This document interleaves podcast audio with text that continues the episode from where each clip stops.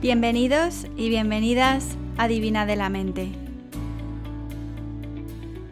Este podcast está pensado para ayudarte a transformar tu vida en extraordinaria y a conseguir lo que te propongas.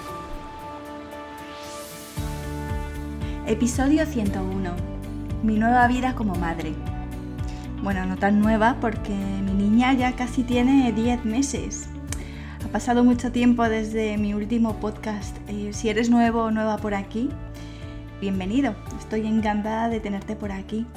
Y si ya nos conocemos de antes, gracias por volver y no haberte olvidado de Divina en la mente. Gracias. Bueno, pues lo que tengo pensado para hoy es retomar el podcast donde lo había dejado. Mm, va a ser un episodio totalmente personal, así que si mis historietas de abuela cebolleta no te interesan, este episodio no es para ti. Cambia de canal ahora. Pero para los que estáis interesados en conocer un poco cómo ha sido este cambio de vida para mí, eh, cómo han sido estos últimos 10 meses, cómo fue el parto de sol, cómo estoy llevando cómo estoy eh, llevando a cabo mis estudios, el máster que estoy haciendo en trabajo social, cómo me las estoy apañando, ¿no? Todas esas cosas. También quería contaros lo que he aprendido en estos últimos meses, lo que se me ha hecho fácil, lo que se me ha hecho más duro. Han sido 10 meses muy intensos, obvio, por la adaptación a la maternidad, pero bueno, también por, mm, por el tema de los estudios que estoy, en los que estoy metida y por otras situaciones que han sucedido en estos meses. Si esto te interesa, quédate por aquí y comenta qué es lo que te parece. Si quieres, em, más adelante me puedes escribir un email, como siempre, a hola.divinadelamente.com, que me hace mucha ilusión seguir recibiendo emails o en las redes sociales. Bueno, pues el último episodio del podcast lo grabé antes de dar a luz. Di a luz el 2 de septiembre, eh, viernes, a las 12 y 29 del mediodía por cesárea programada y fue un parto precioso. Nos levantamos esa mañana, Jeff y yo, sabiendo que en unas horas tendríamos a la niña con nosotros. Y si alguna de vosotras, me imagino que muchas por aquí, habéis tenido una cesárea programada, sabéis que, bueno, es un parto rápido, por supuesto tiene complicaciones, como yo tuve, eh, pero para mí fue muy emocionante. Bueno, hay gente que dice que obviamente no es lo mismo que eh, la intensidad de un parto vaginal, pero para mí fue un momento precioso. Para las que no sepáis cómo va el tema, pues esa misma mañana, a las 6 de la mañana, eh, ingresé y tenía por delante otras dos chicas que, que tenían prioridad sobre, sobre mi parto por las razones que fueran. Y nada, y estuvimos haciendo tiempo hasta que, hasta que llegó mi turno. Y la verdad es que desde el momento en el que eh, te ponen la anestesia, creo que es una raquidia lo que me pusieron, hasta que tienes a la niña en tus, en tus brazos, igual fueron 20 minutos, sí, eso. Eh, la anestesista estaba a mi lado y me acordaba mucho de mi madre, porque mi madre es, es anestesista, y en todo momento me iba contando lo que iba pasando, ¿no? Porque te ponen una, una cortinilla para que no veas mientras te abren, ¿no? Y entonces me iba diciendo, ay, que ya no queda nada, está muy cerca, ya está aquí, ya está aquí. Y, yo, bueno, pues, pues me iba emocionando por minutos. Tenía a Jeff por un lado y al anestesista por el otro lado. Y en un momento determinado, el ginecólogo empezó a decir, ay, ya está aquí, ¿no? She's here. Uy, ¿y cuánto pelo hay aquí? Aquí hay muchísimo pelo. Fue lo primero que dijo. Y yo por unos momentos pensé que lo que venía era un animalito, o sea, yo ya me imaginaba que iba a salir una niña con pelo por la espalda, pelos en los pies, porque mm, no paraban de decir que venía mucho pelo. Y bueno, pues mi niña eh, tiene ricitos, eh, con ricitos en la cabeza, pero vamos, tampoco es que fuera tan peluda. El caso es que, bueno, pues eh, fue muy bien el momento en el que bajan la cortinilla y te la presentan, momento eh, Simba, total, Rey León, pues fue, fue precioso, yo no podía parar de llorar, se la llevaron unos momentitos para, para medirla o limpiarla o hacer lo que tuvieran que hacer y a los dos minutos estaba conmigo y me la dejaron conmigo mientras me cosían y tal y yo ya ahí no recuerdo nada, sé que estaba en una burbuja de amor y estupendo. Entonces la intervención fue muy bien, pero al día siguiente me desperté en el hospital eh, muy mareada y casi no podía andar. Eh, se supone que a las 12 horas o así de que mm, cuando la anestesia empieza a desaparecer, eh, te recomiendan que camines un poco y tal, ¿no? Para que movilices las piernas. Y a mí me dolía muchísimo la tripa. Yo, yo no podía andar. Em, el caso es que cuando me miraron vieron que estaba sangrando por la cicatriz. Bueno, perdonad si estas cosas os dan grima, en nada acabo, ¿eh? no, no voy a profundizar en el tema. El caso es que me tuvieron que meter de nuevo al quirófano y esta vez eh, me recomendaron, bueno, yo pedí anestesia general porque no sabían lo que podían encontrar, no, no sabían dónde podía estar el problema, tenían que descoserme y, ver qué es lo que estaba pasando. Yo la verdad es que como estaba bajo la influencia de la drogadura, no me enteraba mucho de, de lo que estaba pasando y de hecho tengo bastantes lagunas de esos cuatro o cinco días en el hospital.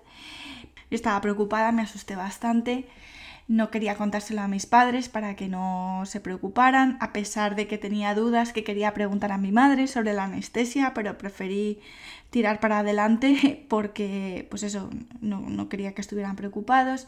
Y bueno, pues afortunadamente era un problema muy pequeño en, digamos, en la capa más superficial de la cicatriz, que había pillado alguna venita o algo así, simplemente estaba sangrando por eso, pero es lo que tienen las cesáreas, ¿no? Que las tanto el posparto como el riesgo de posibles incidencias es mayor. Pero bueno, mi niña estaba bien, al cabo de cuatro o cinco días yo estaba, bueno, pues recuperándome de una cesárea, pero no había tenido digamos que esta complicación mm, fue más un susto que otra cosa, no tuvo mayor impacto en, mi recuperación. Y mi niña, pues, pues preciosa, que os voy a contar, ¿no? ¿Qué, ¿Qué voy a decir yo? En este episodio quería contaros con total honestidad mi experiencia durante estos meses. Durante el embarazo yo medité muchísimo, muchísimo.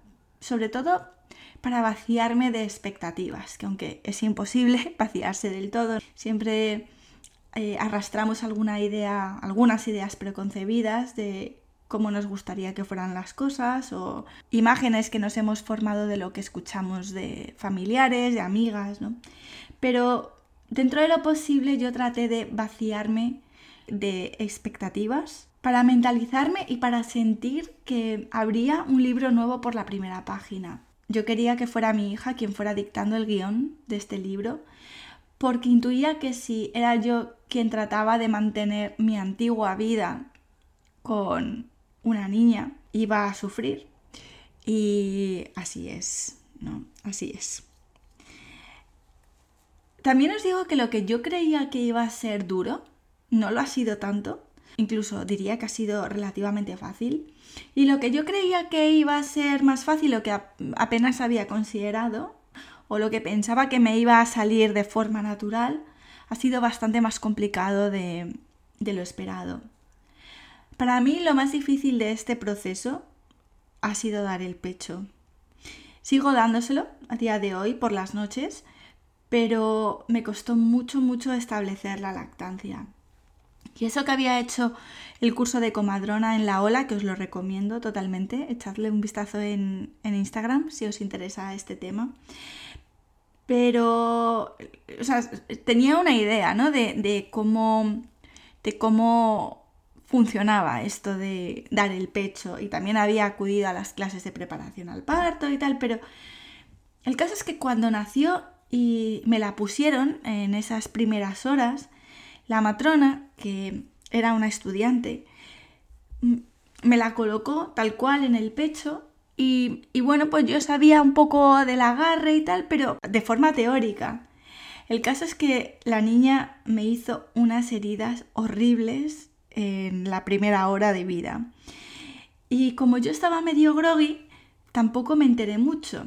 Pero, pero, o sea, horrible, horrible. O sea, el dolor después era horroroso. Vamos, la cesárea, la cicatriz de la cesárea a mí no me dolía nada en comparación a los pezones, así os lo digo. Total, que durante la primera semana, entre que con la cesárea la leche tarda más en subir, que al principio a mí también me tardaba por lo que fuera, eh, que tenía estas heridas en el pecho que me impedían ponerla porque es que chillaba del dolor. Pues prácticamente imposible. Estuve sacándome leche como podía porque es que, eh, bueno, eso, eso era horrible. O sea, la primera semana en ese aspecto fue un auténtico calvario. Después, cuando ya salimos del hospital, eh, regresé a que a que unas eh, matronas del hospital, ¿no? todo esto por, la vía pública, eh, miraran a la niña porque decían que si quizás tenía frenillo, que si su paladar era no sé cómo, que si sus labios eran no sé qué. Yo veía las estrellas cada vez que se agarraba y ni con pezoneras ni, ni nada. Estuve a punto de dejarlo. Y vamos, yo no tengo ningún juicio hacia ninguna mujer que decida no dar el pecho. O sea, no, lo, tenía antes, pero ahora lo tengo menos. Eh, cuando estaba a punto de, decir, de dejarlo, una amiga me recomendó una asesora de lactancia que, bueno, la mujer ya tiene nietos. Y ella me dijo, mira, antes de dejarlo, habla con esta mujer, vete a verla porque a mí me salvó con mis dos hijos. Después, si quieres, lo dejas, pero de verdad yo te recomiendo que hables con ella. Bueno, no tenía nada que perder. Fui a visitarla a su clínica, me miró, miró a la niña y nos dijo, las dos estáis perfectamente, porque a mí me habían dicho que si a lo mejor yo no producía lo suficiente y entonces la niña se quedaba con hambre y por eso se tiraba en el pecho horas y horas y horas. Después que sí, bueno, que si la niña tenía estos problemas en la boca y me dijo, estáis las dos perfectamente, eh, tú tienes más que, eh, tienes eh, leche de sobra, la niña también, me dio unas posturas diferentes que las otras matronas no me habían dado y me dijo, ven a verme de nuevo en una semana y me cuentas. Yo no sé si fue efecto placebo o la seguridad que esta mujer me dio en mí misma y, en que la niña estaba bien, que la cosa empezó a mejorar bastante. Yo me había dicho que mi cumple es el 9 de octubre. Me había dicho que si la cosa no mejoraba, yo me regalaba por mi cumpleaños, por mi 40 cumpleaños, dejar la lactancia materna. Realmente necesitaba un horizonte, poner un fin eh, a ese sufrimiento. Pero la verdad es que la visita a esta mujer cambió por completo el tema. Y es algo que recomiendo, ¿no? Si queréis dar el pecho antes de dejarlo, que oye, si lo queréis dejar o no intentarlo, perfecto. Pero si sentís dentro de vosotras la intuición de que queréis hacerlo, visitad a alguna asesora de lactancia que os recomienden porque a mí mm, me cambió el tema por completo. ¿eh? Y eso que en el hospital donde, mm, donde di a luz me vieron tres matronas diferentes, especializadas en lactancia. Pero vamos, nada que ver. Entonces, eso para mí fue en las primeras semanas lo más duro. Y luego, aún así, ¿eh? hasta que la niña no ha tenido cuatro o cinco meses, aún he sufrido algún episodio de llagas en el pecho porque su boquita era muy pequeña y yo qué sé, pues mi teta muy grande. ¿Quién lo diría? ¿Quién lo diría si yo soy pecho tabla? Pero yo qué sé, pues la tenía la niña sobrepasada. y me hacía heridas. Y hasta que la cosa no cambia, hasta que la niña no crece, su cabeza crece, la boca crece, pues eso no mejora. Pero bueno, ahora aquí seguimos, ¿eh? Y la verdad es que es una comodidad muy grande y Ahora que la niña está durmiendo bastante mal por las noches, pues en cinco minutos lo soluciono. Eso sí, solamente lo puedo solucionar yo, que eso es otra historia. Pero bueno, En cuanto a dormir, pues fijaos, yo pensaba que el tema de mm, la falta de sueño iba a ser lo peor, ¿no? Era lo que más miedo me daba. Y la verdad es que la niña, dentro de lo que cabe, dormía estupendamente. Desde que nació ya dormía del tirón 4 o 5 horas, que para un recién nacido es mucho. A las 6 semanas dormía 6 horas del tirón, a las 7 semanas 7 horas del tirón. Y cuando la niña ya tenía 2 eh, meses, dormía la noche entera. La acostábamos a las 7 de la tarde y dormía hasta las 5 o las 6 de la mañana, que aquí ya es de día. O sea, una maravilla. Y luego, como dormía tanto por la noche, hacía una siesta grande al mediodía y dos mini siestas en brazos eh, por la mañana y por la tarde. Ahora mismo solamente hace una mini siesta por la mañana y luego dos horas a mediodía, a veces hasta tres, pero ya no duerme por la noche lo que dormía antes a partir de los seis meses, claro, yo me las daba de mm, muy flipada, ¿no? De me ha tocado una niña, me ha tocado un unicornio de niña y qué fácil es esto. O sea, ¿de qué se queja la gente? Ay, amiga, ¿en qué momento hablé? Porque cuando empezó a darse la vuelta en la cuna y se despertaba desorientada, le empezaron a salir los dientes, empezó a tomar sólidos, y la guardería, todo a la vez, pues ahí el sueño se fue a la mierda. Bueno, desde los seis meses más o menos hasta el día de hoy se despierta cada tres horas más o menos, dos o tres horas, dependiendo de, dependiendo de cómo esté cada semana con los dientes y enfermedades, catarros y esas cosas. Pero vamos, entre dos horas y con suerte cuatro horas es todo lo que duerme del tirón. Y esto ha sido otra cosa que me ha sorprendido, ¿no? Yo pensaba que cuando era recién nacida no iba a pegar ojo y que luego después la cosa iba a mejorar y en nuestro caso fue lo contrario. De todas formas, a mí no me molesta levantarme por la noche, en medio de la noche, para darle el pecho, porque me parece un momento tan bonito para las dos y otra cosa de la que estoy orgullosa, os lo prometo, es que nunca, nunca, nunca he cogido el móvil para darle el pecho durante la noche. O sea, una vez que yo me acuesto, eh, hasta la mañana siguiente, hasta el desayuno, yo no toco el móvil. Y me da igual que la niña se despierte una vez o ninguna o siete veces. Es nuestro tiempo para, para las dos. Y y me encanta. Eh, cierro los ojos, medito, suelo acompasar mi respiración a la de ella y a veces pues casi me quedo dormida. Y de hecho me pasa muchas veces que cuando que me despierto en mitad de la noche y no sé si estoy en el sofá con ella de su habitación o, o estoy en mi cama porque la niña duerme en su cuarto que está enfrente del nuestro y dormimos con las puertas abiertas para escucharla, pero ella duerme en su cuna porque siempre ha dormido bien ahí, no, no hemos tenido necesidad de meterla en la cama con nosotros, salvo que algún día esporádico que esté pachucha, pero si no duerme en su cuna tan feliz y nosotros dormimos mejor también. Y eso, y me despierto, me levanto de la cama, voy a su habitación, me siento en un sofá que hay ahí y nos quedamos las dos en medio de la noche. Tampoco miro el reloj porque no quiero saber qué hora es para, para que mi mente no empiece a pensar ni a programar ni anticipar cómo va a ir el día siguiente. Simplemente em, ya está, vivo de noche con ella.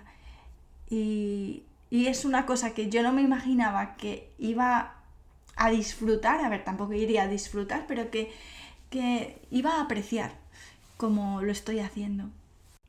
También yo me imaginaba, me había hecho una idea de, de lo bonito que sería pasear con la niña en el carrito o en el portabebés durante horas, pasar horas en el parque, em, caminar a lo largo del río.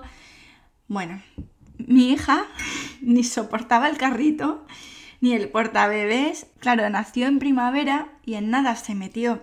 Aquí el calorazo de los trópicos y paseitos los justos. Igual aguantaba 20 minutos, 30 como mucho, y se acabó. O sea, se ponía a berrear como, sácame de aquí, eh, esto es insufrible. y eso, unido a estar sola, sentirme sola, también, también se me hizo cuesta arriba. Claro, aquí la baja de paternidad es una basura. La baja de paternidad pagada eh, del gobierno son dos semanas. Jeff se cogió otras dos semanas adicionales eh, para cuidar de mí porque yo estaba con la cicatriz de la cesárea y ni puedes conducir porque el seguro no te cubre durante dos meses, ni puedes conducir, ni puedes em, levantar peso. Además, yo, bueno, em, habíamos comprado un coche nuevo porque mi coche em, era de tres plazas y muy pequeño, o sea, es que no entraba ni el carrito. Y compramos un coche nuevo en febrero. La niña nació en septiembre. Bueno, pues el coche no nos lo han dado hasta febrero del año siguiente, o sea, del 2023. Entonces estábamos sin coche, sin poder conducir. No podíamos, bueno, yo no podía salir de paseo con la niña porque la niña no soportaba los paseos. El trauma de la teta, el calor. Bueno, después Jeff volvió al trabajo y me vi sola, ¿no? Pues los días se me hacían eternos, no sabía cómo entretenerla, porque es que, ¿qué hacíamos? Horas y horas y horas. Menos mal que mis padres vinieron unas semanas y eso me dio la vida, porque además... En esas primeras semanas el padre de Jeff tuvo un accidente de moto terrible. Le tuvieron que transportar en helicóptero desde la carretera donde tuvo el accidente hasta el hospital de Brisbane porque pensaban que se había partido la columna.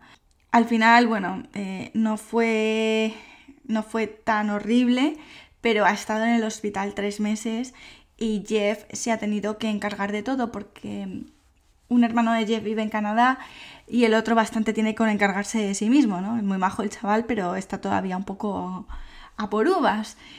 Y, Jeff pues eh, iba a visitarle después del trabajo, eh, los fines de semana, tuvo que encargarse de todo el papeleo de seguros, hospitales, al padre también le transfirieron de un hospital a otro, bueno, en fin, que imaginaros, ¿no? Con, con una niña recién nacida y, todas estas complicaciones, mm, fue, fue, fueron meses muy jorobados. Menos mal que mis padres estaban aquí para echarnos una mano, que si no, yo no sé cómo, cómo hubiera salido de, de aquellas.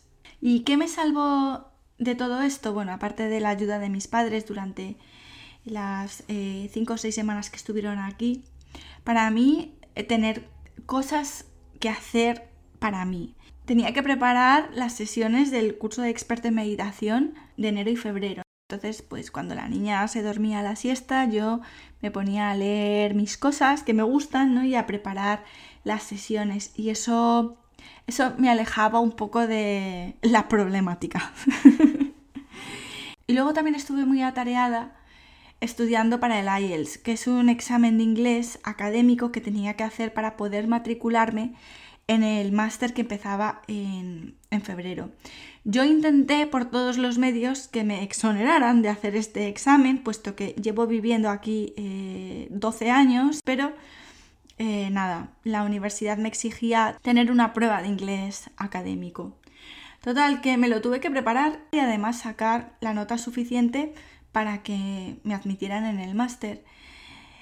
Y me lo saqué con cuando la niña tenía tres meses, así que también estuve preparándome, bueno, pues eso, el, sobre todo el, el, writing, ¿no? Y un poco de vocabulario académico era lo que, lo que más me hacía falta. Pero bueno, estuve entretenida también estudiando inglés. No es que quisiera evadirme de estar con mi hija en absoluto, porque bueno, luego os contaré cómo me he estado organizando, pero necesitaba como, pues no sé, una hora, un par de horas al día para pensar en algo diferente.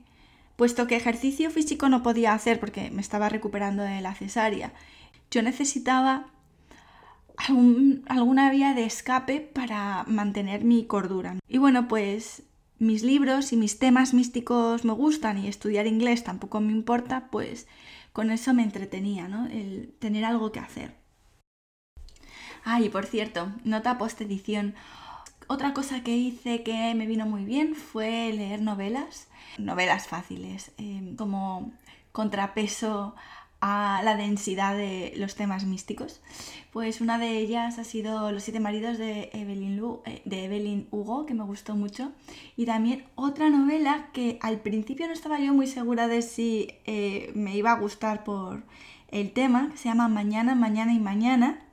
Es de varios amigos, la historia de varios amigos que hacen videojuegos juntos.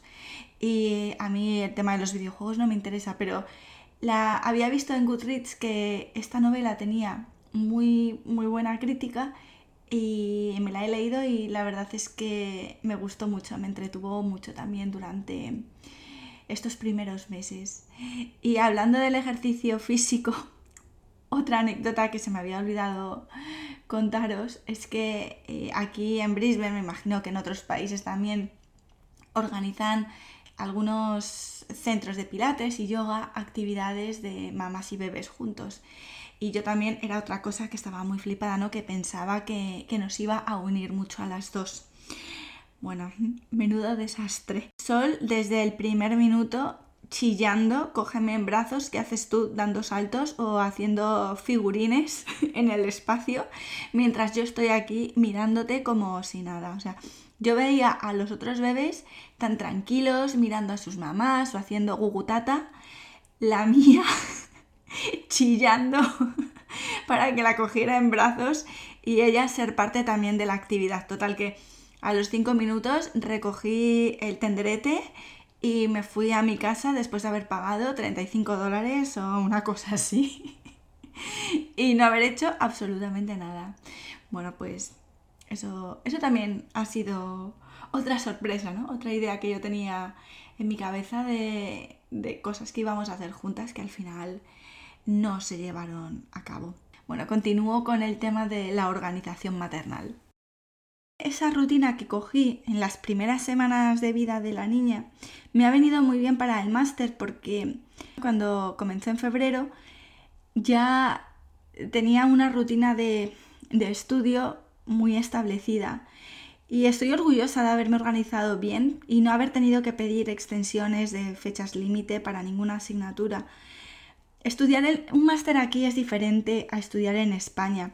No se trata de echar codos, ¿no? De estudiar de memoria, aunque he tenido algún examen, pero bueno, eran con el, eran sobre todo con el libro abierto, sino que lo que te piden es leer, leer mucho, mucho, mucho, mucho, y reflexionar críticamente sobre eh, los temas que te interesan, ¿no? Temas de injusticias sociales. Y las evaluaciones son por trabajos, ensayos, propuestas sobre temas que a cada uno de nosotros nos interesan. Porque al final trabajo social es un campo tan amplio, trabajo social es todo. Y aquí en Australia además con trabajo social puedes trabajar en muchas cosas muy diferentes. Contratan trabajadores sociales desde, bueno, hospitales, guarderías, colegios, también mm, como counselors, como, no, no como psicólogos, eh, digamos que los psicólogos son los que trabajan temas clínicos, ¿no? Eh, diagnósticos de enfermedades mentales, los trabajadores sociales hacen como el seguimiento posterior, eh, la integración de la persona en, en su círculo familiar, social. Pero también puedes trabajar en temas de política social, en el gobierno, contratan a muchos trabajadores sociales para eh, poner en marcha iniciativas sociales, eh, puedes trabajar en prisiones, en juzgados, eh, en protección de menores, en ONGs, también con partidos políticos, con las comunidades aborígenes, em, temas de violencia doméstica, inmigrantes, o sea, el campo es muy, muy amplio. Y también, si quieres, puedes trabajar en temas de salud mental y certificarte pasados cinco años como eh, trabajador social en salud mental y ahí estás mano a mano con, los psicólogos, ¿no? Entonces, bueno, pues dependiendo qué es lo que te interesa, en el máster los profesores eh, te dan la teoría, ¿no? un montón de lecturas para que estudies, estudiamos filosofía, estudiamos sociología, un poquito de psicología, también temas de de derecho social en Australia y política general. Y luego tú aplicas todo eso, tenemos cuatro asignaturas, pues aplicas todo eso desde diferentes perspectivas a los temas que te interesan y así te evalúan. Y luego lo que me gusta es que cada asignatura tiene una clase semanal de teoría de hora y media o dos horas y luego un tutorial donde estás en grupos pequeños con un tutor y ahí haces pues presentaciones de trabajo, resuelves dudas, eh, hacemos como pequeñas charlas, debates sobre temas de actualidad, no sé, es muy divertido. Yo mm, me ha encantado. Eh, estudiar durante este semestre. Me lo he pasado muy bien, no sé qué notas sacaré todavía, pero he disfrutado un montón y siento que he aprendido muchísimo, pero el ritmo también ha sido duro porque la información estaba muy condensada en muy poco tiempo, pero oye, hemos sobrevivido y aquí estamos. Lo que me gusta también de esta universidad, estoy estudiando en la Queensland University of Technology, es que esta, esta universidad enseña trabajo social crítico, ¿vale? Con esto quiero decir que Podemos se queda corto en comparación a lo que estudiamos en esta universidad. Es muy pro anti-injusticias, los profesores son activistas y te invitan a que tú también lo seas, a que hagas reflexiones muy críticas y no te andes con paños calientes. ¿eh? O sea, es uno de mis trabajos, eh, lo titulé Racismo en la reproducción asistida en Australia. Racismo, o sea, tal cual, porque hay una discriminación tan grande en el acceso a estos servicios que roza el racismo.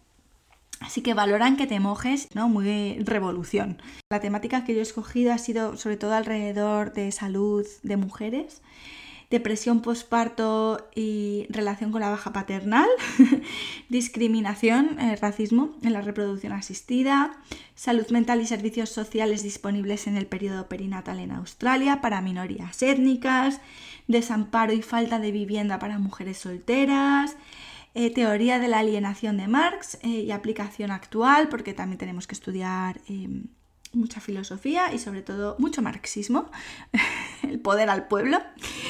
Y este trabajo, por cierto, me gustó bastante porque ahí estudié o, bueno, eh, diserté sobre cómo la explotación al trabajador aliena al hombre, no solo de derechos, sino de su creatividad y de su alma. Me gustó mucho hacer este trabajo. También hice otro, otro trabajo sobre el uso de sustancias como mecanismo de ajuste o de defensa en la sociedad. Y bueno, pues para mí, estos estudios en trabajo social son evolución natural de lo que vengo haciendo desde hace años. Si hasta este año trataba de acompañar a personas en la esfera interna, ¿no?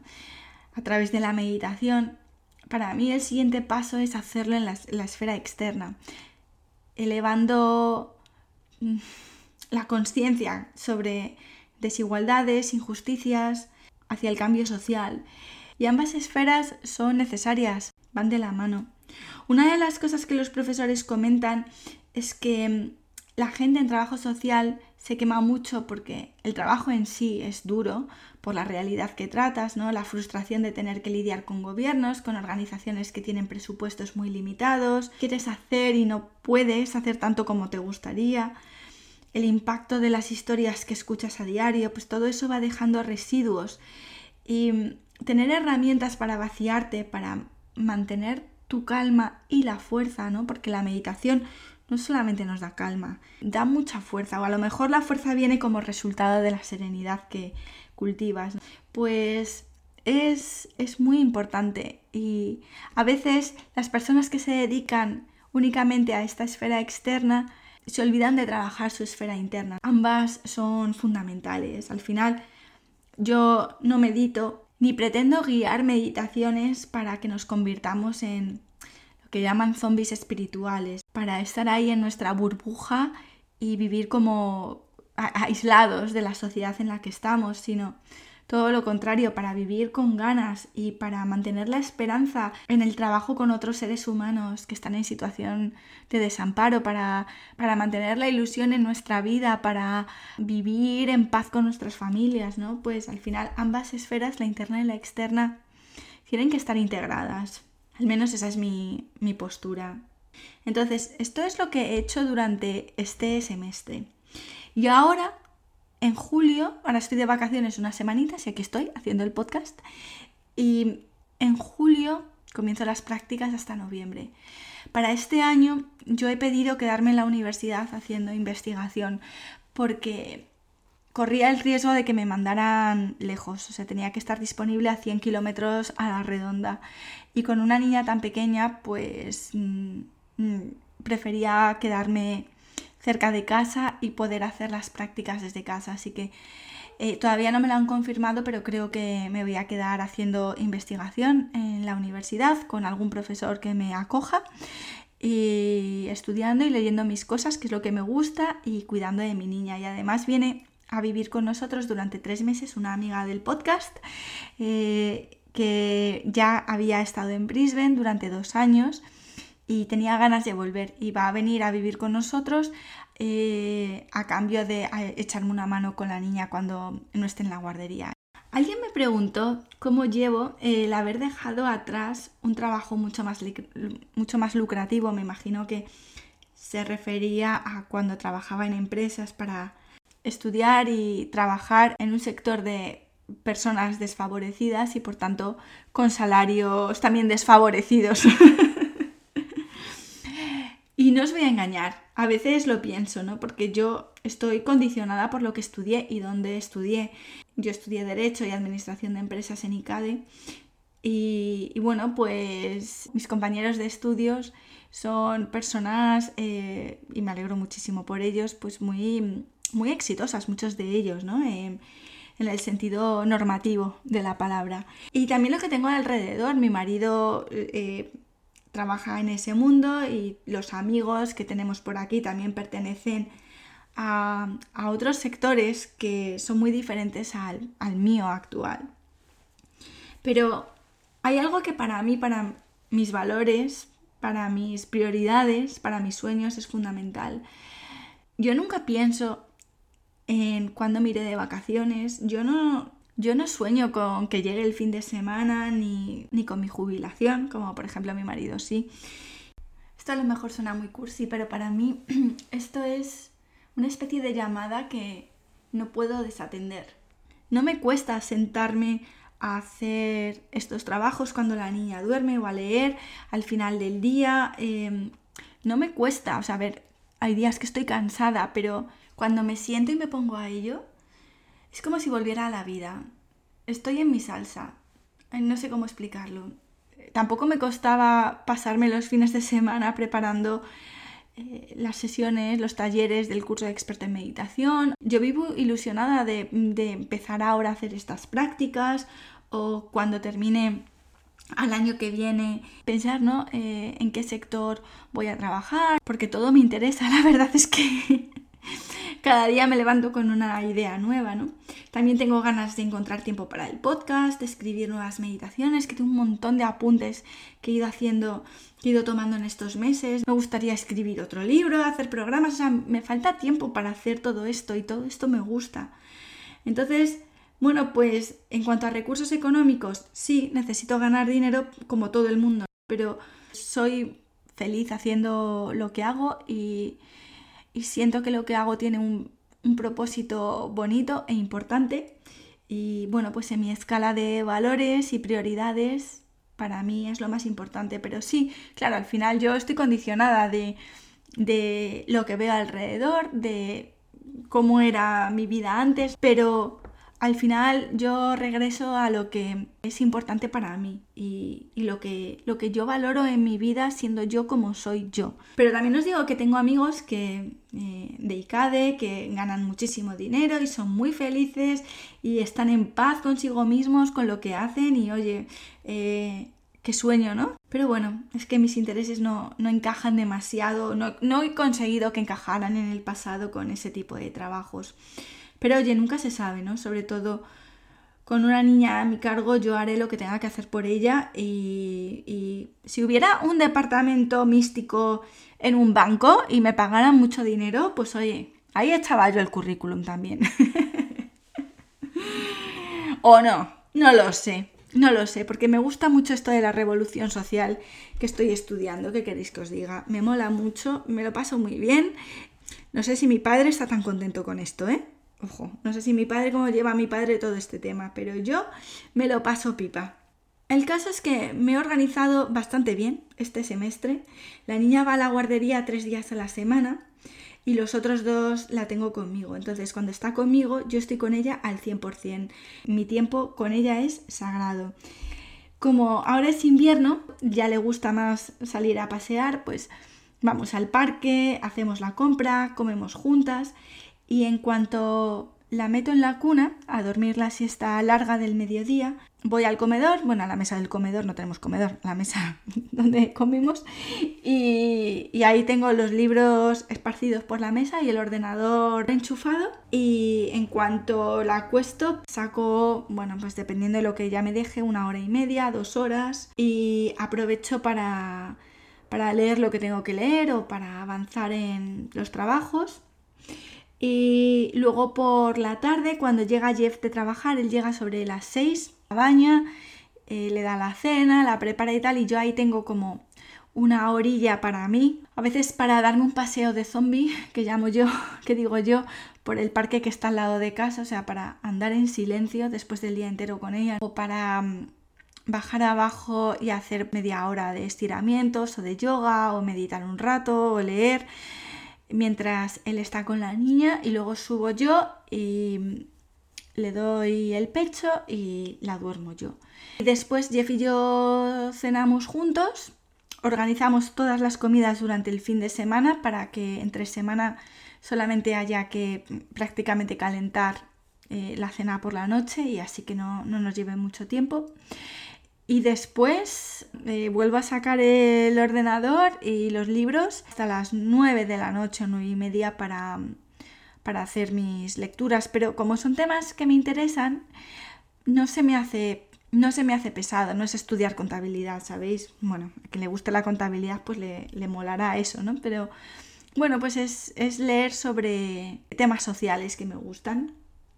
Y luego los días que va a la guardería, por lo menos este semestre, eh, dos días a la semana yo tenía clases online, pero solamente un día cuatro horas y otro día dos horas, y entonces el resto del tiempo lo aprovecho para estudiar y hacer trabajos. Y luego el otro día, los jueves, yo iba el día entero a la universidad y ese es mi día favorito de la semana porque me lo paso, me lo paso guay. Ahí, eh, bueno, y también es mi actividad social de la semana con adultos. A ver, también quería contaros algunas cosas que me han ayudado en estos, sobre todo en los primeros meses con Sol. Una de ellas ha sido cuando tenía un problema, entre comillas, preguntarme, ¿por qué esto tiene que ser un problema? Las situaciones son solo un problema si yo las defino como tal. ¿Por qué quedarme en casa, no conducir, estar a solas con ella, tiene que ser un problema? ¿Por qué es un problema, no? Cuando yo me sentía así como estancada, eh, aislada. ¿Por qué es un problema estar aislados? Estamos las dos, estamos bien. Eso es lo que yo me repetía y la verdad es que me ayudaba mucho. En realidad con la niña solo existen problemas para mí si yo intento imponer mi agenda de adulta en ella. Lo que yo quiero hacer, lo que yo considero que es productivo, lo que yo considero que deberíamos estar haciendo, puesto que el día es soleado o llueve o hace tormenta. O cuando comparo mi vida de antes con la de ahora. A mí me ha ayudado muchísimo repetir. ¿Y esto por qué tiene que ser un problema? Porque es un problema jugar el día entero en casa. Porque es un problema eh, que le guste que le lea el mismo cuento siete veces. Pues siete veces, ¿qué más da? Si no tenemos nada mejor que hacer. Si es lo que a ella le hace feliz, pues mira tú qué fácil. no tengo que pensar en otras cosas. Antes tenía tiempo para hacer yoga durante una hora al día y ahora no. ¿Y por qué eso tiene que ser un problema? Ahora mi yoga es otro. A veces sí que hago 30 minutos en casa. Desde hace poco he empezado a ir los domingos de 8 a 9 de la mañana a un estudio que está al lado de casa porque me viene muy bien y consigo entrar más en, la práctica porque no tengo la oreja conectada a su habitación, ¿no? Salgo del ambiente doméstico de casa, pero tampoco es necesario. Juego horas en el suelo con ella, pues, pues eso. Mientras juego con ella hago el perro boca arriba, el perro boca abajo, em, la paloma, yo qué sé, estas posturas de yoga, ¿no? Como se digan en español, que no lo sé. Eh, recorremos el jardín de casa mirando las hojas, las flores nuevas que van saliendo, hablamos con los pájaros que vienen a visitarnos, salimos a dar un paseo y ese es mi yoga. Y si mi pelo está asquerosito, ojo que no he ido a la peluquería en ocho meses, si tengo ojeras, si estoy físicamente cansada, eh, si la última vez que me arreglé el pelo, la última vez que cogí un cepillo y un secador fue el día antes de que la niña naciera. Esa fue la última vez. Pues bueno, ¿qué más da? Jeff y yo hemos salido a cenar dos veces desde que la niña nació y a las 11 estábamos de vuelta en casa o a las diez y media. Pero bueno, ¿y por qué eso es un problema? He tenido 40 años para hacer todo eso y todo eso volverá. Ahora mi realidad es, es otra, es en casa, por, también por cómo es la vida en Australia, que es muy diferente a España, ¿sabéis? Em, es diferente. Porque nada de esta nueva vida tiene que ser un problema. Si para mí no lo es, no lo es. Mi vida está muy llena ahora mismo alguien de mi familia me dijo, tú que no querías tener hijos y mírate ahora, ¿no? Totalmente entregada a la causa. No es que no quisiera tener hijos, a ver, es que yo nunca tuve instinto maternal hasta muy llegados los... hasta, hasta casi los 40 años, digamos. bueno, pues estoy muy orgullosa de reconocer que, igual que adoro a mi hija, con honestidad digo que hubiera sido feliz sin hijos.